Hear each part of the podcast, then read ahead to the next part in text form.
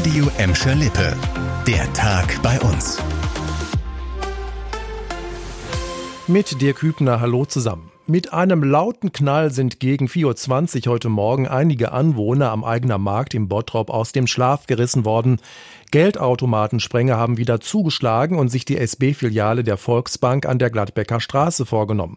Zeugen konnten der Polizei wichtige Hinweise geben. Sie hatten mindestens drei Tatverdächtige beobachtet, die mit einem schwarzen BMW vor der Bank standen, sagte uns ein Polizeisprecher. Danach habe es dann die Explosion gegeben. Kurze Zeit später soll das Trio mit Plastiktüten in den Wagen gestiegen sein und sei in Richtung Gladbeck geflüchtet.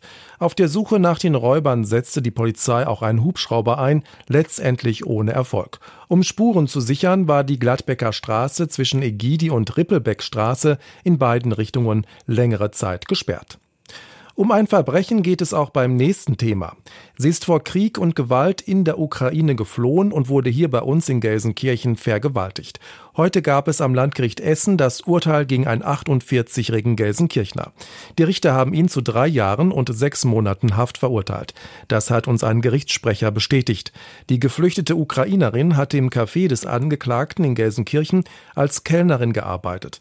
Vor gut einem Jahr hatte der 48-Jährige ihr nach einem ausgelassenen Abend angeboten, sie nach Hause zu bringen.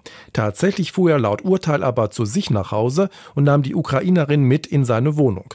Dort hat er sie dann laut der Richter vergewaltigt. Nach der Tat brachte er sein völlig geschocktes Opfer nach Hause. Ein Geständnis gab es nicht. Im Prozess hat der Gelsenkirchner die Vergewaltigung bestritten. Themenwechsel. In Bottrop-Wellheim haben viele Mieter Ärger mit ihrem Vermieter Vonovia.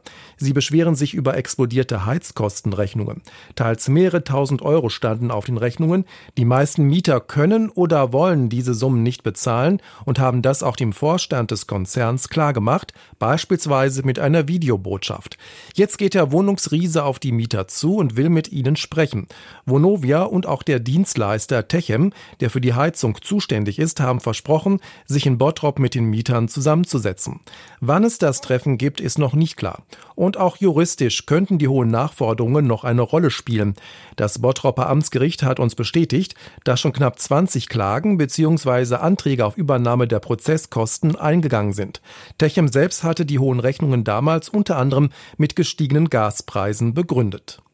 Das war der Tag bei uns im Radio und als Podcast. Aktuelle Nachrichten aus Gladbeck, Bottrop und Gelsenkirchen findet ihr jederzeit auf radio und in unserer App.